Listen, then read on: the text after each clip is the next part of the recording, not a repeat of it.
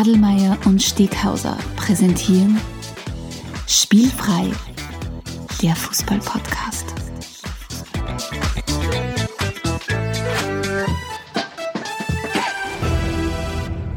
Herzlich willkommen zu einer neuen Folge von Spielfrei, dem Fußball-Podcast direkt aus Graz. Und neben mir die alte Leier, der Adelmeier. Einen schönen guten Tag, hallo. Servus, grüß dich.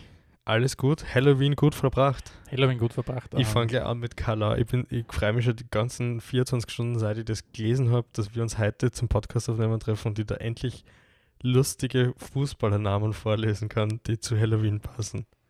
Lustige Fußballernamen, die zu Halloween passen. Ja, es geht, es geht von extrem deppert zu tatsächlich lustig.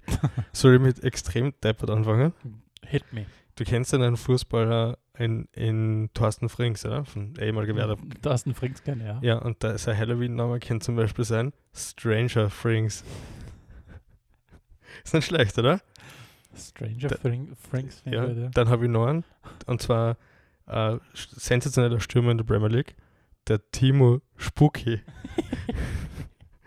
dann gibt es ganz, wirklich, wirklich ganz schlechte, einfach nur Kilian Mbappe, weißt du, wegen Kill, Ah, ja. Killian, ja, genau. ja. okay. Und mein absoluter Favorit, absoluter Favorit ist Neymar on Elm Street. Stark, oder? Ah, Leider ist mir nicht selber Guck ausgedacht, aber ich habe es im. Internet gelesen, also Ja, das- geht auch fast. Ja. Das hast Du- First Hand recherchiert. Stefan, Hallo. um was geht es denn heute eigentlich? ähm, Episode 23 von Spielfrei äh, wird sich damit beschäftigen, inwieweit und wir das jetzt schon haben, dass die Technologie den Fußball beeinflusst. Wo stehen wir da? Der, der, der gute Steghauser und ich werden eine Bestandsaufnahme machen und vielleicht auch ein bisschen draufschauen, was bedeutet das Ganze äh, für den Fußball, was bedeutet das Ganze vielleicht in der Zukunft für den Fußball. Und das ist, was wir heute machen werden. Also, Spoiler Alert, Technologie geht am Fußball nicht vorbei, sozusagen.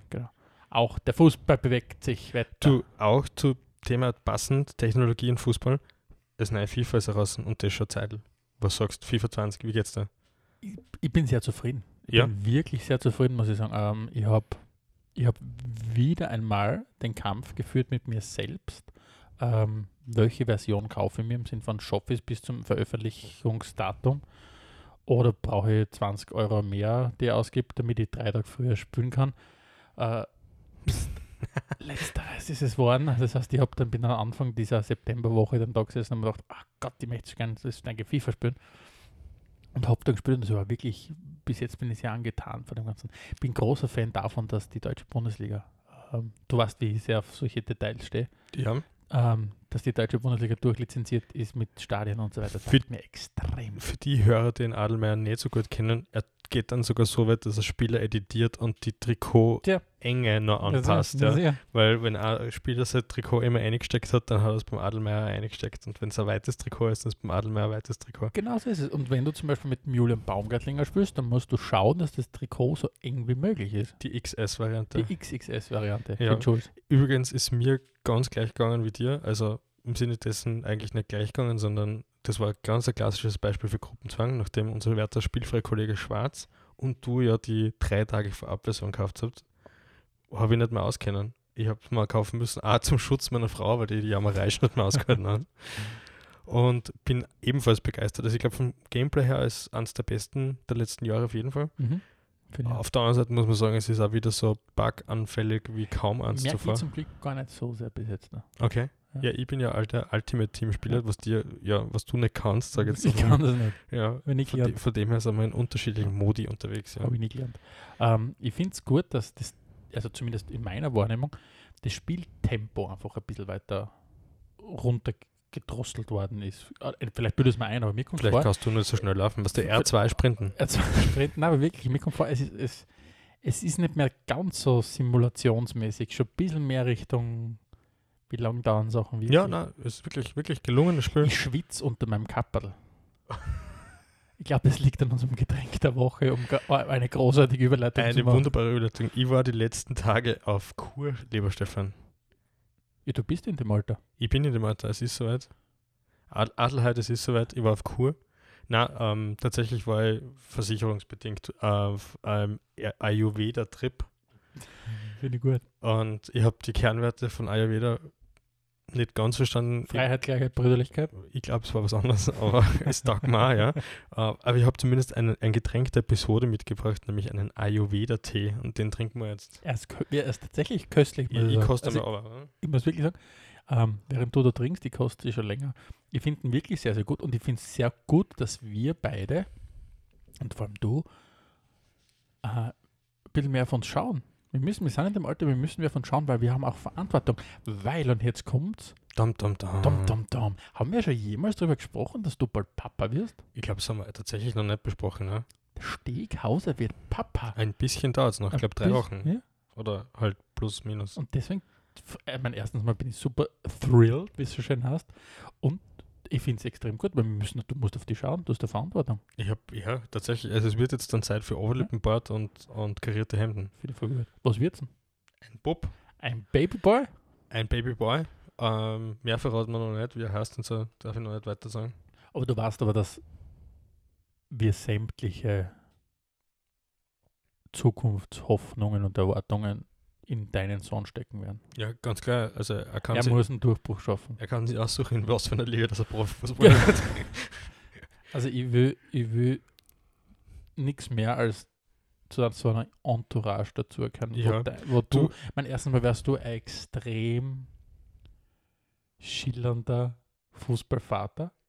Ich glaube, du wärst auf der Tribüne jemand, der extrem extrava extravagant, extra, extravagant wäre. Ich habe glaube, du übrigens, würdest extrem ich gut auf übrigens letztens gehört vor einem, viel besser vor einem. Elternteil, dessen, dessen Kind beim Profiklub un untergebracht ist, dass man als Eltern tatsächlich einen Wisch unterschreiben muss, dass man während dem Spiel nicht auf Spielfrei schreien, schreien darf, zumindest in den Nachwuchsmannschaften. Wirklich? Ja, musst, musst Ah, du ich vertraglich festmachen Ja, und gut. da musst du Straf zahlen, wenn du das brichst. Finde ich richtig gut, weil das geht auch in die Richtung, was unser Schiedsrichterfreund, der Petru Schischeka, erzählt hat, dass das Schlimmste beim Nachwuchsfußballspielen leiten die Eltern sind, weil die dauernd echt obszöne Sachen reinschreien und so umgeben das. Du, um die nächste Überleitung zu bilden, was heißt denn eigentlich Kind auf Französisch? Ist es das Enfant? Ich weiß es Tatsächlich, ja. nicht. mehr. Was ist denn Le Fille? Wahrscheinlich aber ein anderes Wort dafür. Nehmen wir es halt einfach mal. Mhm. Enfant ist schon richtig, weil wir kommen nämlich zu Enfant. ein, einer unserer nächsten Rubriken. Und zwar die Großen Zehen. wird die Sendung kosten. Die Großen, die Großen, die Großen. Zehn, ja, schau. Genau, und so ist es. Und damit starten wir jetzt in die großen zehn Enfants terribles. Oh, da hat jemand gut in Französisch aufgepasst, dass Ja. er das Ding. Vielen Dank, an ja dieser Stelle, ja genau. vielen Dank an dieser Stelle auch nochmal an unseren Hörer, der uns da darauf hingewiesen hat, dass wir sowas einmal machen könnten. Dem kommen wir jetzt endlich sehr, sehr gerne nach, weil ich finde, das ist ein super Thema. Ich liebe es ja immer für unsere großen Themen zu recherchieren. Und auch dieses Mal war das eine oder andere wirklich große Schmankerl dabei und ich bin schon so gespannt, was du dann auch alles präsentieren wirst. Wollen wir gleich reinstarten? Bitte. Fangst du an? Du fangst an. Ich fange an. Ähm, mein Platz 5 der großen 10, also für alle, die zum ersten Mal zuhören, sowohl der Steghäuser als auch ich präsentieren jeweils fünf Ranglistenplätze und das ergibt zusammen die großen 10. Also mein Platz 5 der großen 10 Enfant terrible ist, und ich sage es nur deshalb, damit ich es endlich gleich einmal am Anfang hinter mir bringe, Slatan Ibrahimovic. Er hat es bei mir nicht weiter raufgeschafft. Das passt. Ich habe ihn extra auslassen. Genau, nein, ich, hab nämlich- ich tatsächlich glaube, entweder hast du gar nicht in deiner Ranglisten oder du hast ihn die ganze Zeit in deiner Ranglisten, so wie damals mit dem Trapattoni, glaube ich, war das. Hätte funktioniert, ähm, ja. hätte Funktioniert. Nein, ich mir gedacht, es geht nicht, dass ich die Listen ohne Slatan Ibrahimovic mache, aber Ja. ich möchte ihn auf Platz 5 gleich mal, dass ich, dass ich das abgehackelt habe. Er ist definitiv ein Enfant terrible, wie, wie er im Buche steht. Auf jeden Fall, ja. Er hat kürzlich erst wieder ausgezeichnet mit seinem Sager, dass er MLS-Spiele in dem Sinne nicht gewohnt sind, weil das ist ja, dass in Europa kommen ja mehr Leute beim, beim Training zuschauen, quasi. Starker Spruch mal wieder. Mein Platz 5 hält sich selbst für einen besseren Kicker als Latan Ibrahimovic. Oh Gott, der schon wieder. Es gibt eigentlich, in seiner Welt gibt es nur zwei, die stärker sind als er, das sind der Messi und Ronaldo, aber auf Platz 3 kommt in seiner Welt er selbst, Lord Bentner. Den Typen halt überhaupt nicht aus. der Typ, der jetzt mal wieder gerade so viel Näht im Helfer sitzt quasi und einfach wirklich da, hauptsächlich damit aufzeigt, dass er sich grandios selbst überschätzt. Ansonsten unten ohne auf Social Media Accounts postet. Also man kann tatsächlich sagen, es ist ein klassisches Enfant terrible. Was hast denn du auf Platz 4? Mein Platz 4 ähm, geht an zwei Personen, weil Uh. ich finde, sie müssen zu zweit genannt werden, weil nur dadurch entwickeln sie ihr- ihre, ihre Wirkung. Und zwar sind das der Didi Küper und dann die Ogris, weil die beiden einfach so oft da aneinander geraten sind und ich finde, jeder für sich schon ein Unikat war und gemeinsam sie sowas wie Stan Laurel und Oliver Hardy, der, der, Des österreichischen 90er Fußballs. Jahre im österreichischen Fußball waren. Finde ich gut, ja. Starker Platz 4. Ich habe auf Platz 4 den Adriano. Celentano. Na, den brasilianischen Fußballgott. Der ist ja seines Zeichens dafür bekannt, dass er unter anderem aus feuernde Autos schießt und sie, jetzt bin ich mir nicht ganz sicher, ich habe es dann nicht mal geschafft, richtig zu recherchieren, aber es war schon der Typ, der sie selbst entführt hat. Irgend- Irgendwas kommt mir bekannt vor. Und das passt, finde ich, ganz gut für so einen Ja. Enfant terrible Platz. Kommen wir zu Platz 3, Stefan. Ich habe zwei Fixstarter ganz einfach gehabt in meiner, in meiner Ranglisten, weil sie nicht gehen ohne die Ranglisten. Mhm. Ah, ohne die zwei Leute. Ah, und zwar ist es der Mario Balotelli. Gehört einfach drauf auf die Liste. Ähm, ist so lang. Vielleicht darf, darf ich ganz kurz einen Exkurs machen. Mach einen Exkurs. Ich habe mir ein bisschen schwer dann, wie ich die Liste der Enfant terrible zusammengestellt habe, weil, ähm, wenn du einfach so ein bisschen recherchierst oder ein bisschen drüber nachdenkst, werden ja relativ viele mit Enfant terrible in Verbindung gebracht. Wobei man dazu sagen muss, dass der Begriff oft einmal sehr, sehr beschönigend ist. Weil, wann ist was ein Enfant terrible? Enfant terrible hat für mich ein was mit dem tun, solange der einfach nur Eigenheiten hat oder keine Ahnung, oder ein bisschen äh, irre ist, aber nicht im Sinn von straffällig. Sobald jemand straffällig ist, ist es eine Beschönigung für, für ist der Begriff einfach eine Beschönigung. Weil zum Beispiel, wenn du hernimmst, den Joey Barton, der ist bei mir, in hast, hast du auf der Liste geschaut? Nein, ich habe ihn extra auslassen. Ja, Ja, Ich habe nämlich auch auslassen, weil ich gesagt, okay, das, das, den, dessen Vita zu, als Enfant terrible zu beschreiben, wäre Beschönigung, weil der Typ geht her, verprügelt Kleid, äh, misshandelt Frauen, muss in Häfen gehen.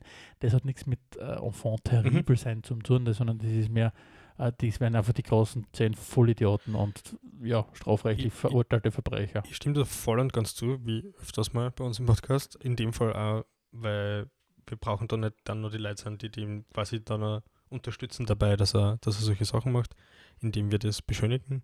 Und ich habe es gleich gemacht wie du. Ich habe mir einmal ein bisschen mit der Begriffdefinition auseinandergesetzt. Und das ist eigentlich ziemlich einfach. Es sind Personen, die sich unkonventionell oder kontroversiell verhalten und nicht Personen, die sich straffällig verhalten. Also von dem her sind wir da sehr gut unterwegs. Genau. Rat mal, was auf meinem Platz Deswegen 3 mag ist. ich die so gern. Rat mal, mein Platz 3, Rat. Mario Balotelli. Ja, natürlich Yes. Mario Balotelli, weil zumindest eine Doppelnennung brauchen wir Ja. immer und wenn sie dann am selben Platz ist, umso besser. Kurz zusammengefasst, ja, das ist für, vor allem für die paar Leute, die ihn nicht kennen, das ist der Herr, der auf Nachwuchsspieler mit Dartpfeilen schießt, das ist der Herr, Was auch nicht okay ist, dazu was echt nicht okay ist, Ah, das ist der Herr, der am Wirten in Italien 500 Euro dafür gegeben hat, dass er seine Vespa ins Meer reinfährt. Also er ist, er, ist sehr stark an der Grenze zu dem, was wir sagen, ist noch ein bisschen kontroversielles Verhalten und nicht straffälliges Verhalten. Aber er ist bei uns auf beiden auf Platz 3, von dem her. Kommen wir zu Platz 2, würde ich sagen. Mein Platz 2, und er war bis zum gewissen Grad schon ein bisschen ein Jugendheld von mir, ähm, ist Mario Basler. Der hat ja super Sorge drauf eigentlich. Der hat oder? super Sorge drauf, der immer dazu gestanden ist, dass er extrem viel geracht hat. Und zum Beispiel das ist wissentlich, dass Rachen jetzt auch nicht gesund ist und ich rauche nicht und ich finde Rachen auch nicht klasse. Aber wenn so wie er mit Rückgrat zu seinem Rachen gestanden ist und offensichtlich auch während der Dusche oder unter der Dusche geracht hat, Ja, machen auch nicht alle. finde ich wieder lustig. Und ja, also meine Freunde von mir, die rauchen, wissen das, dass sie sich oft dabei, es klingt jetzt ein bisschen komisch, dabei unterstütze, dass sie rauchen. Weil? Weiß ich nicht. Ich denke mir mal, Bist du ein, ein wenn's- wenn's- Enabler wenn's- sozusagen? wenn du, wenn du Kinder, andere Menschen mich nicht dabei gesundheitlich schadest, ist es deine Entscheidung, ob du rauchen willst. Ja, in dem Sinn. Hast natürlich recht. Ja. Uh, jetzt machen Steghaus und Adelmeier die große Diskussion über das allgemeine Rauchverbot auf. Ich würde sagen, das kürzen wir ab, indem wir zu meinem Platz 2 kommen. Okay. Mein Platz 2 ist ein gespaltener Platz, weil man nicht sicher war, wer jetzt der, wer sie jetzt richtig, äh, eigentlich bin ich mir schon sicher, aber ich will es ein bisschen offen lassen. Und zwar ist es auf der einen Seite die französische WM-Mannschaft von 2010 Oh, Finde ich sehr gut. und auf der anderen, Finde ich sehr gut. auf der anderen Seite der Trainer der Dominich, weil der Vogel, der seine Aufstellung ausbändelt, da verstehe ich, dass das bei manchen dazu führt, so wie beim Anelka oder Ribéry, das völlig durchdran. Und auf der anderen Seite natürlich das geschlossen einfach dann einmal ein Training abbrichst und dann auch grottenschlecht in der Vorrunde ausscheidest. Immerhin mit einer Mannschaft, ja, wo ein Anelka dabei war, ein Thierry Henry dabei war, ein Patrice Evra dabei. Also es war schon eine große Mannschaft, ja. Ist ein Wahnsinn, dass die Franzosen vor allem eigentlich in der Vergangenheit immer wieder Probleme gehabt haben, aber auch aufgrund der unglaublichen Klasse, die, die, die immer wieder in den Spielen haben, jetzt auch letztlich wieder Mei- Weltmeister waren sind. Beeindruckend und gleichzeitig auch echt wahnsinnig erschreckend, was da im Verband und rundherum immer so passiert. Und der Domenech, glaube ich, ist nach der Geschichte auch nirgends mehr Trainer gewesen, meines Wissens. Oder irgendwo in den Emiraten war er dann, glaube ich. Ja. In der Versenkung. Kommen wir zu deinem Platz 1, der hoffentlich nicht in der Versenkung ist. Mein Platz 1 ähm, und, und ich werde ihn zum letzten Mal als Enfant terrible bezeichnen, weil er einfach viel mehr ist als Enfant terrible, aber er ist mein Platz 1. Oh, jetzt kommt der Marco, oder? König Marco. Nein, es ist, wie soll ich sagen, es, der Marco ist für mich, also ich bin wirklich ein riesengroßer Fan von ihm. Er ist viel mehr als ein Enfant terrible, aber einfach ein junge Kreizen. Ich weiß nicht, ob er Scheißbad hat, vielleicht hat er viel Scheißbad, ich weiß es nicht, ich kenne seinen Scheiß nicht. Wenn er einen Scheißbad hat, dann finde ich es nicht gut.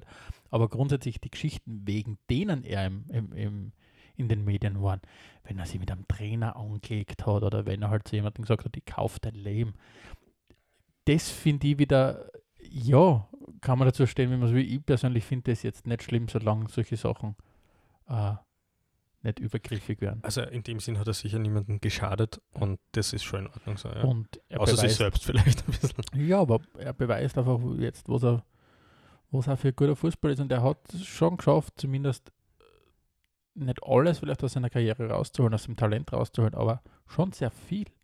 Das, das muss, man schon, muss man schon Ja, sagen. ja. Mein Platz 1. Dein Platz 1? Mein Platz 1 ist der Luis Suarez. Oh, Bam, bam, bam. bumm. Ja, aber sehr Und, gute und Wahl. ich habe ich hab einen ganz einfachen Satz, der das zusammenfasst und der geht so: Man beißt keine Leute. Punkt. Eine Ja. Weisheit fürs Leben. Ne, liebe, Hörer, nehmt sich und Hörerinnen und Hörer, nehmt sich das bitte mit. Man beißt keine Leute. Außer natürlich, das ist im gegenseitigen Einvernehmen. Dann kann sowieso jeder machen, was er will, das ist auch ganz klar. Aber prinzipiell, ungefragt, beißt man keine Leute. aber beißt euch keiner. Na, ist so einfach. Und deswegen kommt man bei mir auf Platz 1. Ja. Und das war es auch schon mit unserer großen 10. Ich finde das sehr gute Auswahl. Ja, cool. Kommen wir, kommen wir in Medias Res, kommen wir zu unserem eigentlichen Thema, würde ich vorschlagen. Ähm, jetzt ist ja so, wir haben am Anfang über FIFA 20 gesprochen Mhm. und wir spielen seit vielen, vielen Jahren Fußball an der Konsole. Ah, 1995. 1995, bei mir war es 1997, glaube ich, habe ich angefangen. Ja, Ja, bisschen 94 war es als Gameboy. Ah, ja, bitte. Ähm, aber das ist ja nicht der einzige Bereich, wo Technologie eine Rolle spielt. Im, Gegensatz, Im Gegenteil, Fußball und Technologie kehren mittlerweile extrem zusammen. Man liest immer wieder von Vereinen, die in gewissen Bereichen vorauspreschen, ähm, gewisse neue Projekte umsetzen. Und wir beide wollen heute mal hergehen und mit euch einmal so, eben wie ich zu Beginn schon gesagt habe, so ein bisschen so eine Bestandsaufnahme machen. Was für Technologien spielen eine große Rolle, in welchem Bereich, was kennt man, was kennt man nicht und was tut sie vielleicht auch noch am technologischen Horizont, was daherkommen wird. mhm. Steckhauser. Darf ich gleich ein- eines der größten Mysterien lüften? Also für mich eines der größten Mysterien. Hat was mit Lady Diana zu tun? Nein, hat, äh, wir, wir, wir gehen nicht in, in den Bereich der Verschwörungstheorien. Okay. Wir bleiben bei Fußball und Schade. Technologie. Aber wir können schon mal schauen, was es im Bereich von Fußball an Verschwörungstheorien gibt. Vielleicht nehmen wir uns das mal mit für Finde ich zukünftige Sendung. gut. Finde ich gut. Mhm. Die, ja, uh. Wir sollten uns das aufschreiben, nachdem wir uns unsere eigenen ich Sendungen merke mir das schon, ich merke mir das schon, kein Problem. Alles klar, damit ist definitiv in der Versenkung verschwunden. Na, und zwar geht es um, um diese, ähm, dieses eng anliegende schwarze Oberteil des ganz viele Sag, wie du das nennst. Ja, ich, ich liebe mir manchmal selber für meine eigenen Recherchenotizen, weil was, was das für ein Satz, das ich stehen habe. Was die meisten auf dem Handgelenk tragen, können Kicker als BH ausführen. Finde ich gut. Stimmt ja. So, so schreibe ich meine, so, also dass das, einmal, das Geheimnis einmal gelüftet ist, ja, wir bereiten uns schon vor auf unsere Sendungen. Und zwar geht es um den Performance Tracker. Ja. Das Ding kennt man aus dem Fernsehen und viele wissen nicht, was es genau ist. Und jetzt kann man das mal ein bisschen lüften. Es ist das eben das Äquivalent zu dem, was sonst andere am Handgelenk haben. Es ist ein Performance-Tracker. Er trackt wirklich, wirklich viel. Er tra trackt nicht nur äh, GPS-Daten, sondern auch den Puls, äh, die, übers GPS natürlich die Bewegungsabläufe, äh, die Temperatur und alles Mögliche und kann wirklich, wirklich sehr, sehr gut Dinge ähm, Predictive Analytics ist das ein Thema. Also er kann zum Beispiel sagen, wann der Belastungsreiz für Fußballer zu groß ist, wann die, die Formation aus dem Ruder läuft, etc. Und darum sieht man auch wirklich fast jeden Profi mit sowas herum. Und teilweise wird es, äh, ich glaube, in UEFA-Bewerben ist es verboten, aber ansonsten wird es teilweise auch unterm Trikot getragen. Man kann damit einfach alles Mögliche analysieren. Deswegen kommt es also oft im Einsatz. Ich finde es eine gute Sache. Und man muss ja dazu sagen, das, das ist ja nicht nur extrem nützlich, wenn es eben, so wie du gesagt hast, um taktische Analysen geht oder es geht ja um ganz was Banales wie die Gesundheit der Spieler. Das ist natürlich, wenn du, wenn du diese ganzen Messdaten hast, natürlich, wenn, wenn du einen Verein hast, der gut ausgestattet ist mit Personal und eine gute, ausgebildete medizinische Abteilung hat, ist natürlich großartig, wenn du die Gesundheit deiner Spielerinnen und Spieler so überwachen kannst. Mhm. Mit, mit diesen Daten. Ganz klar, ja. Das heißt, wir sind das zwar sehr, sehr stark im, im Trainingsbereich, aber wie du sagst, vereinzelt findet diese Technologie ja durchaus auch die, die Anwendung im, im Spiel selbst. Vor allem in Freundschaftsspielen natürlich. Da macht es am meisten Sinn. Wenn dann was ausprobiert wird, dann kann man auch ein bisschen ablesen anhand der Daten. Und Daten und Fußball, das geht wirklich einher. Und das macht schon Sinn, ja. Ein Pionier oder der Pionier schlechthin in diesem Bereich, in, in, der, in der Nutzung von Technologie im Fußball, ist ja, wenn man so will, dein langjähriger Trainer Arsene Wenger. Ja, stimmt. Der ja. war, der war, wie der damals beim äh, Trainer in Monaco war, zwischen 1987 und 1994, also wie gerade ich zum Gameboy-Spielen angefangen habe, war der schon Trainer in Monaco, ist der hergegangen und hat sich zum Beispiel von einem Freund ein Computerprogramm entwickeln lassen, um, ein bess um eine bessere Übersicht der Leistungen seiner Spieler zu bekommen. Also ich, ich kenne natürlich dieses Programm jetzt nicht und weiß nicht, was da für, für, für Daten drinnen waren, aber der hat damals schon, er war immer angeblich diese, dieser Pionier auf diesem Mhm. ganzen Feld. Und vielleicht auch, was was auch spannend ist, was man, mit dem man vielleicht nicht rechnet, Sam Allardyce. Big Sam, Big Aller- Sam Big Allardyce, Sam ja. Allardyce, der alles andere als ein Eindruck erweckt, dass der Trainer innovativ ist. War damals in seiner Zeit bei den Bolton Wanderers zum Beispiel Ende der 90er, Anfang der Nullerjahre sehr dafür bekannt, dass er sehr viele Statistiker eingestellt hat, sehr Mhm. viel auf Datenmaterial basierend entschieden hat. Der Erfolg hat ihm bis zu einem gewissen Grad recht gegeben, weil gerade in diesen Anfang der Nullerjahre waren die Bolton Wanderers, für das sie wirklich unterm Strich immer einen schwächeren Kader gehabt haben als, als der Rest, waren sie immer in der oberen Hälfte von, von in der Premier League Ja, positioniert. und ein bisschen Sinn macht es dann doch, finde ich, weil er wirkt jetzt nicht unbedingt wie der technikaffine Mensch, aber er wirkt auf jeden Fall wie jemand, der versucht, sich einen Wettbewerbsvorteil rauszuholen. Also von dem das her stimmt, ja. passt es dann ganz gut. Hast du sonst auch was Spannendes aus der Technologie? Was ich sehr spannend finde, ich mein, man kann ja, man kann meines Erachtens drei Cluster bilden, äh, in denen Technologie eingesetzt wird. Das ist erst einmal, du hast ja schon kurz erwähnt, da geht es sehr stark um Trainingstechnologie. Mhm. Da ist ja auch was, wo wir euch auch schon äh, was hinwerfen möchten, liebe Zuhörerinnen und Zuhörer. Wir werden uns auch in, in absehbarer Zeit mit dem Roland Goriub zusammensetzen. Viele von euch werden ihn noch kennen. Ein ehemaliger Sturmtorhüter. Ein legendärer Sturm Le Sturmtorhüter. legendärer ehemaliger Sturmtorhüter, der in einem Unternehmen arbeitet, ähm, wo es sehr, sehr stark um das Thema Trainingstechnologie geht. Und wir werden uns mit ihm darüber unterhalten, was im Prinzip er, was oder was sie da zu bieten haben. Aber das, was ich, was ich darauf hinaus will, ist, es gibt auf der anderen Seite diese Trainingstechnologie, Ja. die natürlich wichtig ist. Dann gibt es einmal diesen Sektor, das Thema Spielanalyse. Das heißt, da sind so Produkte dabei, wie oder die Unternehmen wie Opta. Opta ist ja das, ist ja das Unternehmen, das man immer wieder hört, weil es einfach mit das größte, glaube ich, überhaupt ist im, im Sportdatenbereich mit 400, 500 Mitarbeitern mittlerweile. Und dann kommen wir natürlich rein in den, in den Punkt der Ingame-Technologie. Also alles, was quasi das Spiel verbessern soll, fairer machen Mhm. soll und so weiter. Und da gibt es ja auch viele bekannte Dinge. Genau, da habe ich gleich mal ein bisschen was. Das eine, was, was ja eher Wahnsinn ist, dass es mal wieder im Fußball so ewig braucht hat, bis es Einzug gehalten hat, ist die klassische Torlinientechnologie. Es ist nicht sonderlich schwer zum Umsetzen. Es ist jetzt auch, es gibt mehrere Anbieter, das ist verhältnismäßig, was die Kosten betrifft, überschaubar meiner Meinung nach. Und trotzdem hat es im Fußball ewig gebraucht. Das ist halt klassisches Problem der FIFA, UEFA etc., die ganzen Verbände. die nicht unbedingt dafür bekannt sind, sind Innovationstreiber zu sein. Aber es ist jetzt endlich da, es wird überall eingesetzt, es funktioniert und die meist, das klassische Fall ist eben das, wo der Schiedsrichter uh, so ein Band quasi am Handgelenk trägt, es vibriert, wenn es ein Tor war und damit war es das und fertig. Finde ich eine super Sache, ja. Ist übrigens, vielleicht klingt der Satz ein bisschen komisch, ist meine Lieblingstechnologie im Fußball. Ja, weil. Weißt du warum? Weil ich mag diese Animationen so gern. Wenn es ah, strittig ja. ist, ob, ob, ob der Ball drinnen war bei der Torlinientechnologie, ähm, dann mag ich diese Animationen, was wirklich sehr stark besser da geht es um wenige Zentimeter. Ja. Und im Gegensatz zum Beispiel zu der ähnlichen Animation, die wir ja auch bei der WM 1998 schon gehabt haben, ist das auch nicht gefuchst oder irgendwas, sondern es funktioniert tatsächlich, es kalibriert und das stimmt dann auch. Ja. Ein Punkt, nur möchte ich mich anhängen bei dem, was du gesagt hast, weil du gesagt hast, du hast von mehreren Anbietern gesprochen. Mhm. Ähm, ja, großes Aber von der UEFA sind aber nur zwei zugelassen. Ist auch schon mehrere. Es sind natürlich de facto mehrere, aber trotzdem muss man sagen, jetzt, es ist noch kein Polypol, wie es so schön in der Volkswirtschaft hast. Punkt für dich. Ein, ein, ein, ist es auch nicht einmal Oligopol, ist ja wurscht, keine Ahnung, wie das Ding heißt. Auf jeden Fall wollte ich nur klug scheißen. Ähm, es gibt zwei Firmen und das ist einerseits Goal Control, super Namen, äh, in Deutschland mhm. und das Bekannte, und ich bin mir glaubt, die Technologie hast du dabei, hast das Unternehmen so, Hawkeye. Hawkeye, ja. Ich bin mir glaubt, man sagt einfach zur Technologie, sagt man einfach, das ist die Hawkeye-Technologie. Ja, vielleicht ein, ein, ein verkürzter Satz, ne? also Hawkeye-Technologie, die Technologie, die von Hawkeye ja, im ja, Einsatz ist, ja, kann man schon Auf jeden Fall dürfte wahrscheinlich auch kein ganz schlechter Deal sein, wenn du einer von zwei lizenzierten Anbietern in dem Bereich bist. Wird sicher funktionieren, ja.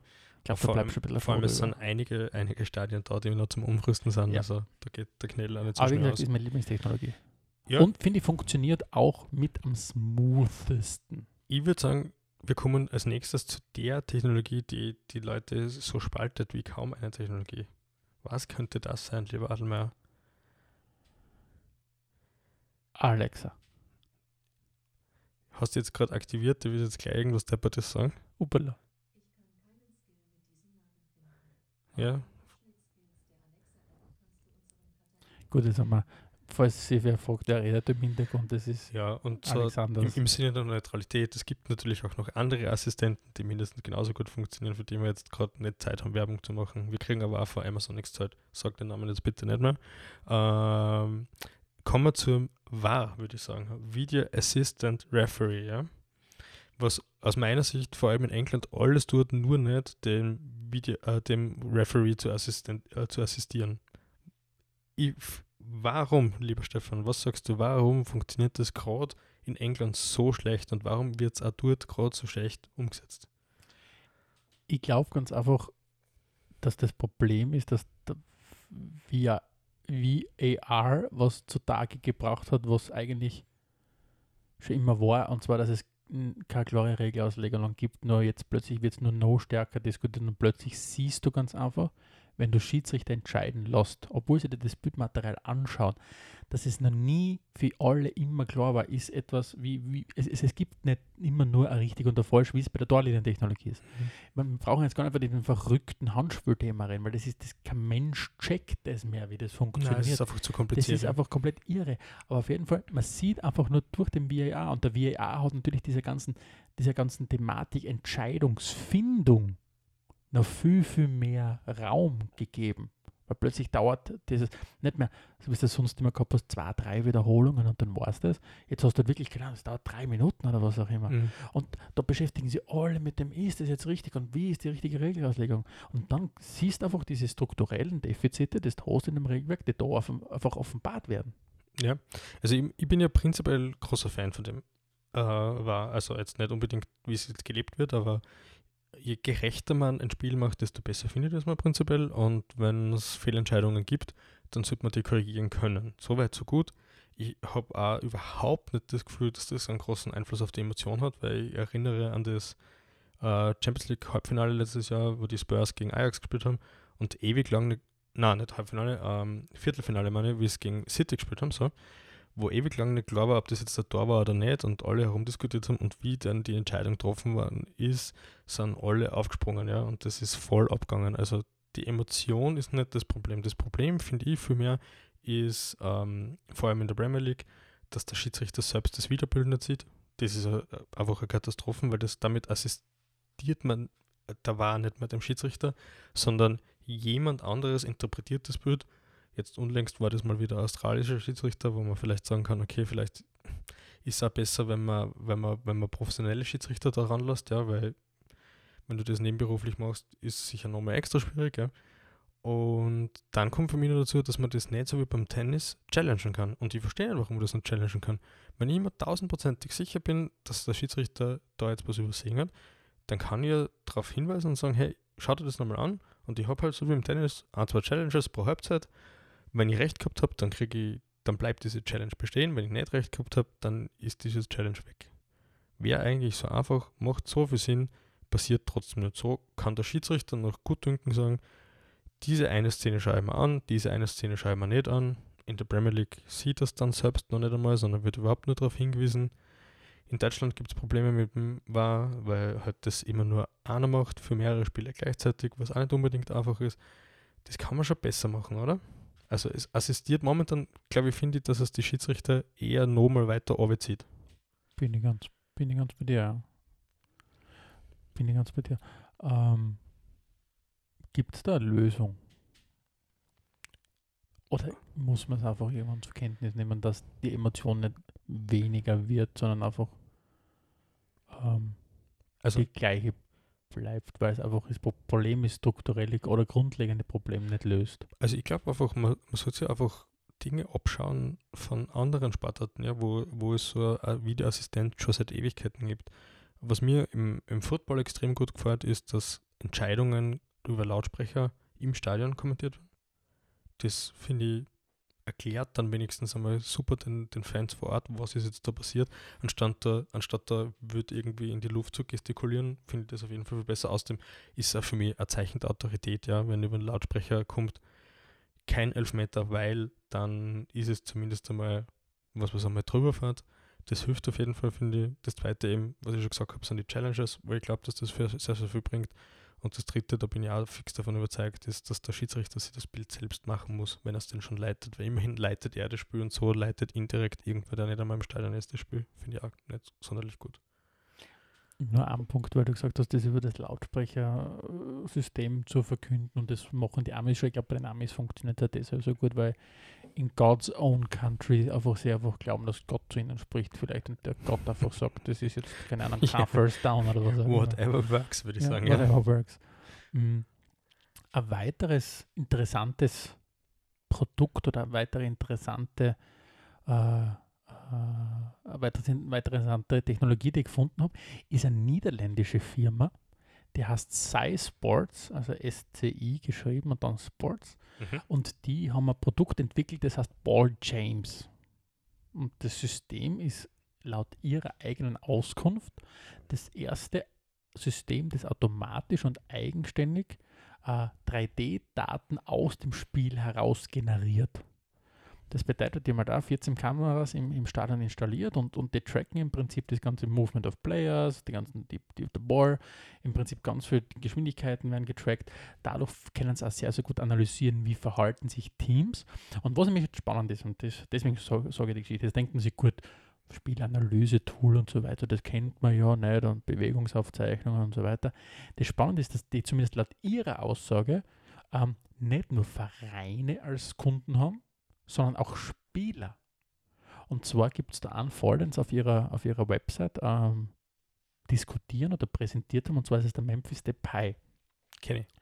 Der Memphis Depay, mittlerweile ja äh, Olympique Lyon und hat ja, der ist ja damals nach einer sehr, sehr starken Zeit bei PSW und sehr, sehr guten Auftritten, ich glaube WM 2014 war es, zu, zu United gewechselt und hat dann nicht wirklich den Durchbruch geschafft. War zuerst mit dem Van Gaal wieder im Team und es hat super funktioniert.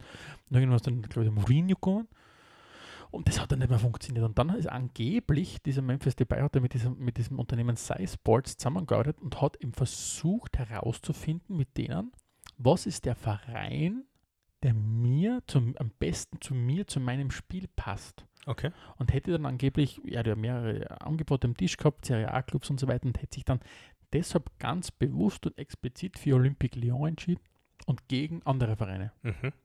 Das Finde hat funktioniert, oder? Absolut, absolut. Also er ist ja dann, glaube ich, so, er ist ja, glaube Mitte der Saison gewechselt, hat dann richtig gut überzeugt und gerade in der Saison drauf, glaube ich, hat er ja 14 Tore, 18 Assists oder was auch immer Ich glaube, haben wir Also, kurz Zeit für einen kleinen Seitenhieb. Ganz kurz. ja. Vielleicht kennt man dem Danny Allah auch diese, diese Firma kurz empfehlen. Nur so nebenbei bemerkt.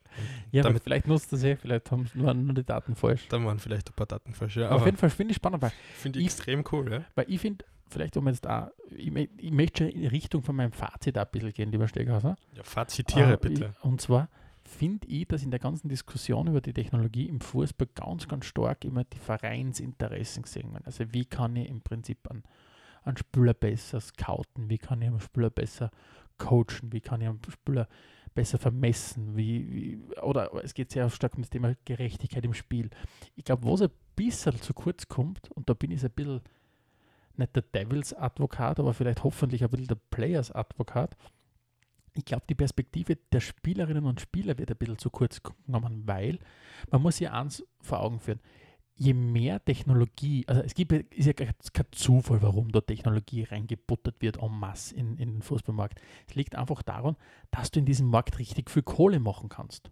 Also wenn du anschaust, allein der Gesamtumsatz des europäischen Fußballmarkts im Jahr 2018-19 ähm, waren 28,4 äh, waren 28,4 Milliarden Euro. Und das heißt, wenn du da als Unternehmen versuchst, der Leistung zu verkaufen, ist das ganz, ist das sehr, kann das sehr rentabel sein.